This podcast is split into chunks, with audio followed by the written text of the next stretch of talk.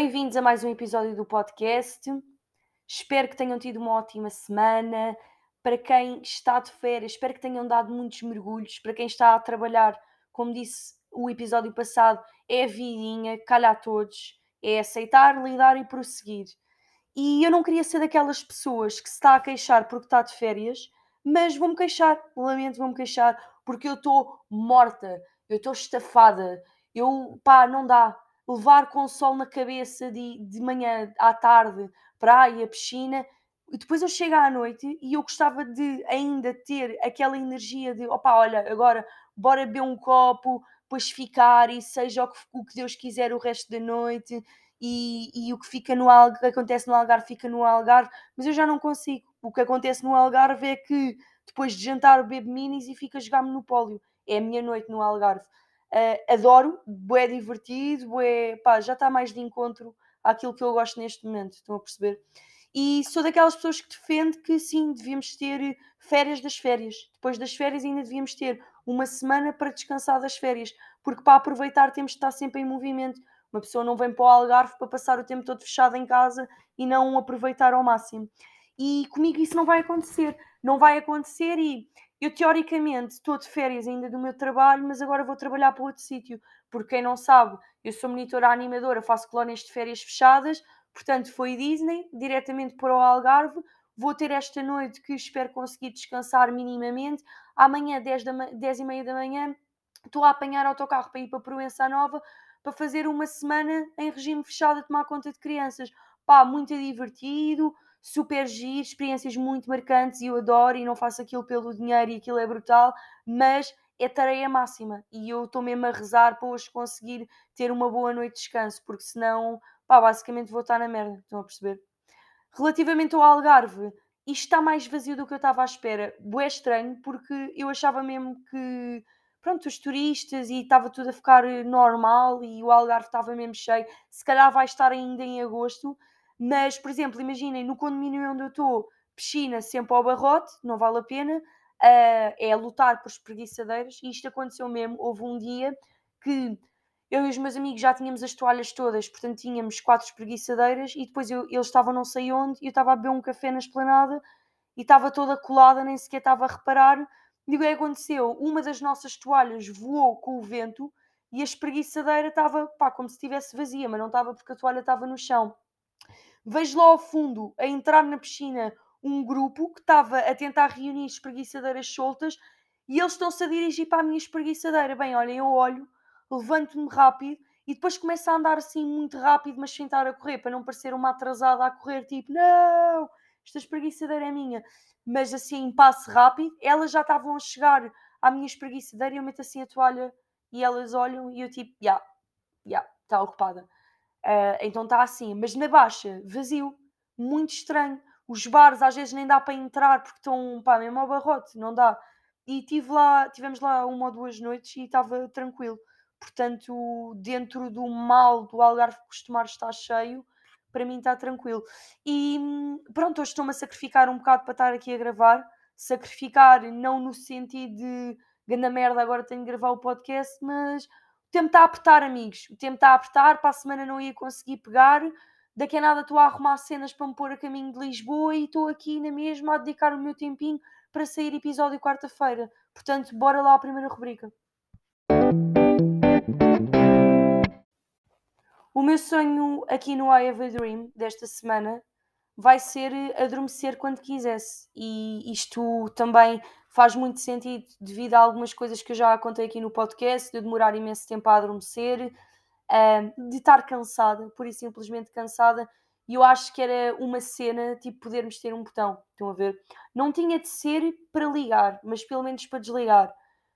eu gosto muito daquelas, o que se chama as power naps, tipo, encostar 20 minutos e estou pronta para continuar o meu dia. Dou muito valor e sei que com o passar do tempo, com a idade a aumentar, vou dar cada vez mais valor, mas é mesmo revitalizante, estão a ver?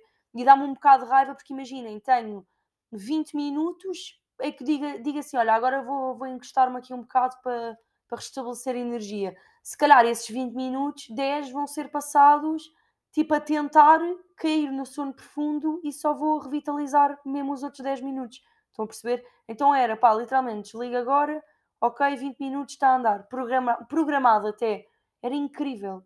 Poupava-se bué tempo e como eu já vos contei que demora imenso tempo a adormecer, se calhar se eu contabilizasse mesmo o número de horas que eu já perdi, ganhava boa vida, estão a ver? Para fazer coisas bem produtivas. Ou então não, se calhar era só tipo um episódio a mais na Netflix.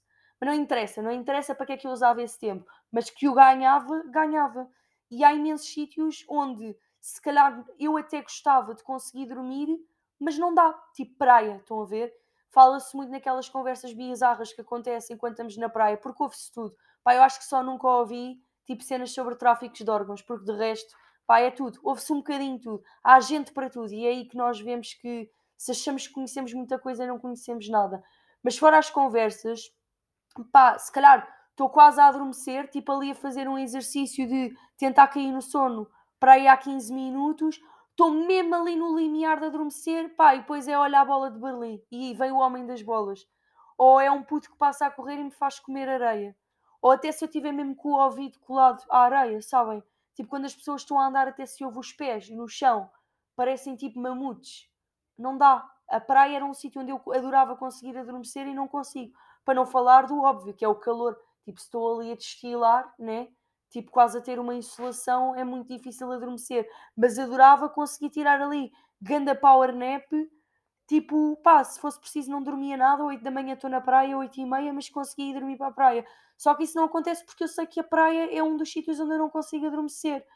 E outros, outros eventos, tipo, estar em casa com obras no prédio. Meu, isso para mim é tipo inferno na terra. E aconteceu-me há pouco tempo.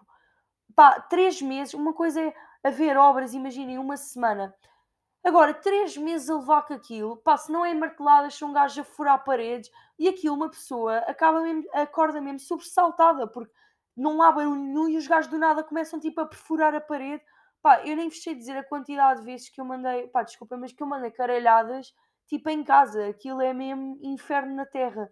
Uh, e depois as obras nos prédios têm sempre um fenómeno que é tipo, imaginem, eu, posso, eu moro no quarto, a obra pode estar a acontecer, imaginem, três andares abaixo do meu. Não, eu vou ouvir como se aquilo fosse tipo ao meu lado. Eu vou ouvir como se aquilo fosse na minha casa. É uma cena que eu não consigo perceber.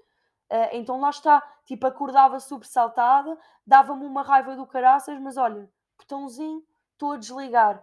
Até já, até daqui a duas ou três horas. Estão a perceber? Acho que era mesmo bué útil. Para mim era bué útil. Então, sim, ter um botão e poder adormecer quando quisesse era mesmo uma cena. Verdadeiro ou falso? Eu já ouvi muita gente dizer que ter cães é tipo um treino para ter filhos e eu não podia concordar mais. Portanto, para mim isto é completamente verdadeiro. E existem muitas preocupações que, que, também existem com os filhos.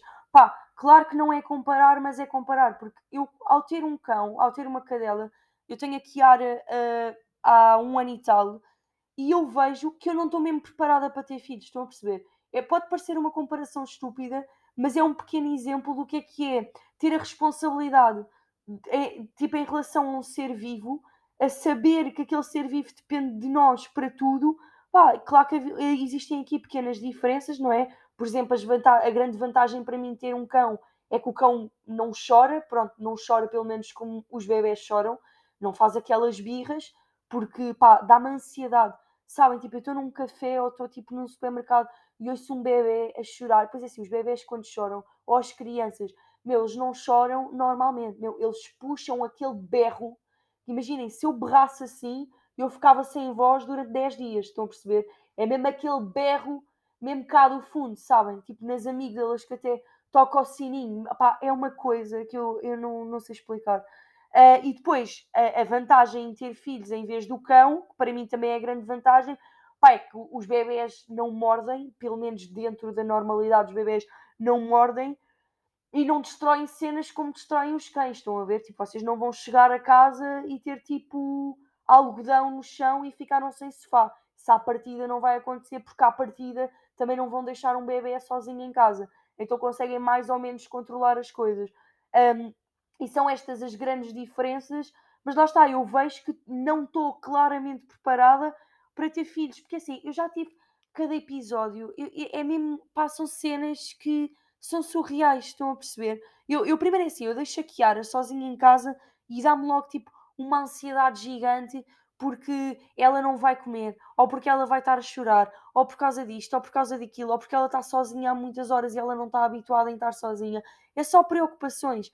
E depois ter cães também é um filme quando, por exemplo, se leva à rua, é mesmo ter aquele compromisso, sabem? Tipo, eu pode não me apetecer, pode estar a chover a pode, seja o que for, mas o cão vai ter de ir à rua e eu consigo, nesse sentido, meter mesmo as necessidades dela à frente das minhas. Mas há muita gente que não faz isso, há muita gente que não faz isso. E por acaso custa-me um bocado porque acho que as pessoas são um bocado egoístas na cena de ter cães porque têm muito aquela coisa querem que o cão lhes faça companhia, mas depois basicamente estão-se a cagar para o cão.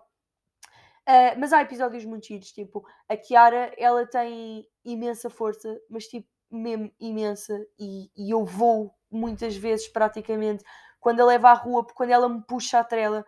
Pá, e há uma vez, esta ficou mesmo para a história, que eu estava distraída, tipo, não estava a segurar bem na trela, porque eu já estava a pôr a chave uh, para entrar no prédio e ela vê um cão, eu estou com um saco de compras na mão, ela vê um cão, meu, ela começa a correr desalmada, dá-me um puxão, tipo, eu tinha uma garrafa de vinho dentro do saco, meu, eu vi aquilo a acontecer em câmara lenta, estão a ver? Tipo, o vinho assim, a voar, a sair-me do saco, a voar, cai ao chão, meu, e a garrafa não se parte, foi lindo. Mas depois aquilo foi só embaraçoso porque era eu a tentar segurar a Kiara com uma mão, a tentar apanhar as compras com a outra, porque ela continuava possuída por querer ter com aquele cão que ela tinha visto.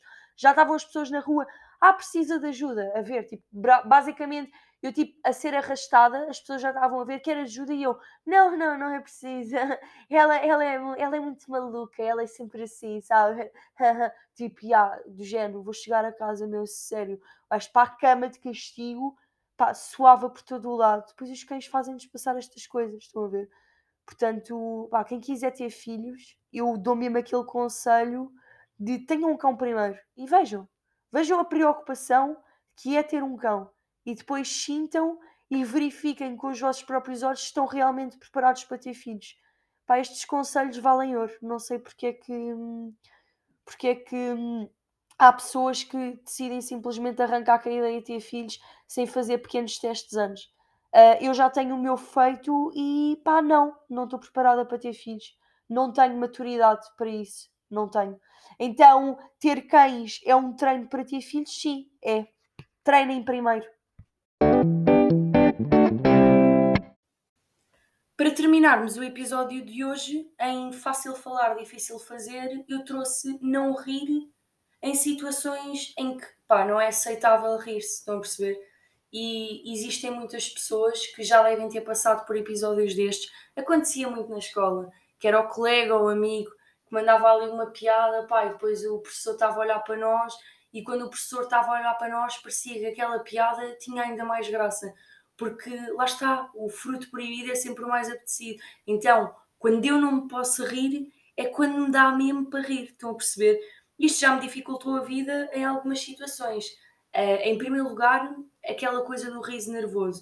Eu sim, eu sou a pessoa que se ri quando está nervosa ou quando estou a passar por um momento bem constrangedor. Eu acho que eu me rio um bocado para libertar a tensão, estão a ver? É uma defesa, mas acontece e, e deixa-me numa posição às vezes bem difícil. Eu, eu, quando era mais nova, tinha uma coisa que era: se alguém tivesse a chorar ao pé de mim, meu, eu partia-me a rir, porque isto é tão mau. Tipo, é mesmo mau, mas é que eu, não, eu, como não sabia o que é que havia de fazer, estão a perceber? Dava-me para rir. Eu lembro perfeitamente de um episódio de uma amiga minha na escola que ela tinha tido a primeira negativa num teste. Pá, e aquilo estava a ser bem dramático na vida dela, e eu percebo. Eu também chorei quando tive a minha primeira negativa, não há, não há nada como a primeira negativa. Depois, pá, já és que for, mas a primeira marca. E ela, naquela altura, tinha tido a primeira negativa dela, e eu lembro de chegarmos cá fora no intervalo, meu, e ela começar a chorar compulsivamente, mas tipo, uma cena que eu nem sequer sei se alguma vez tinha visto alguém chorar assim. Estão a perceber? E o que aconteceu? Que ele começou-me a dar boa vontade de rir. Uh, só que pronto, é é mal porque não queria parecer que estava a gozar com a cara dela. Um, então eu lembro-me que eu estava tipo a tentar acalmá-la e não sei o quê, mas estava a virar a cara discretamente pá, para mandar o sorriso, para me rir baixinho, porque não estava mesmo a saber lidar com aquilo, estão a perceber? Um, pessoas que são assim também têm dificuldade noutras coisas, que é, por exemplo, discussões. Imaginem, eu estou a discutir com a minha mãe, estou a discutir com uma amiga ou com o meu namorado. Se por acaso acontece mais tipo com o Ricardo. Por exemplo, estou-lhe a chamar a atenção, estou a chamar a atenção de alguma coisa que eu não gostei. E estou ali, pá, vou ali toda, toda firme, estão a perceber, olha, tipo, isto, isto, isto, isto. Lava a louça. Lava a louça. Não, e se ele olha para mim e me diz alguma coisa, ou faz tipo alguma cara que eu acho graça, meu, eu perco a postura toda e isso é horrível. Porquê? Porque eu vou-me partir a rir e depois parece que aquilo que eu estava a tentar transmitir nem sequer era a sério. Estão a perceber? Então, para pessoas que sofrem desta maldição de se rirem em situações que não são adequadas, pá, lá está, é muito mais difícil do que parece. É mais difícil do que parece e tudo se resume a força de vontade. Eu acho que também tem a ver com concentração. Estão a perceber? Quando forem fazer aquela coisa que precisam mesmo de não rir, pá, concentrem-se, pensem noutra coisa séria. Eu às vezes tento controlar assim, se me está a dar para rir, tento pensar numa coisa que não me faça rir todo. É difícil, eu sei que no momento não é assim tão fácil. No momento, pá, aquilo está a dar é piada. A mesma coisa com, com, com anedotas ou tipo alguma cena. Meu, se alguém me conta uma piada que tem boa graça, meu, eu vou ficar a rir daquilo nos próximos 10 minutos. E depois, se calhar, já estou noutro contexto em que já não é adequado rir, tipo, já ninguém se está a rir, tipo, as pessoas já prosseguiram com a vida delas e ah, foi uma andota, teve graça, está fixe, vamos continuar. Não, eu dali a 10 minutos, me lembrar daquilo, eu vou-me continuar a rir. E depois fica a fazer figura, pá, é, é está-me a faltar a palavra. É, mas pronto, resumindo, é, é, inadequado, estão a perceber? E, e é isto, é mais fácil uh, falar em pá, sermos sérios e não rir neste tipo de situações do que fazer. E para mim, particularmente, é muito difícil. E pronto, o episódio de hoje está gravado. Estou uh, muito cansada, muito cansada mesmo. Ainda tenho de fazer malas. Uh, há muita coisa a acontecer neste momento, mas vim aqui e já disse, estou comprometida com isto e é até ao fim. Sai episódio esta quarta e vai sair na próxima quarta e na outra quarta e todas as quartas enquanto eu estiver dedicada a isto. Uma boa semana para vocês, um beijinho grande.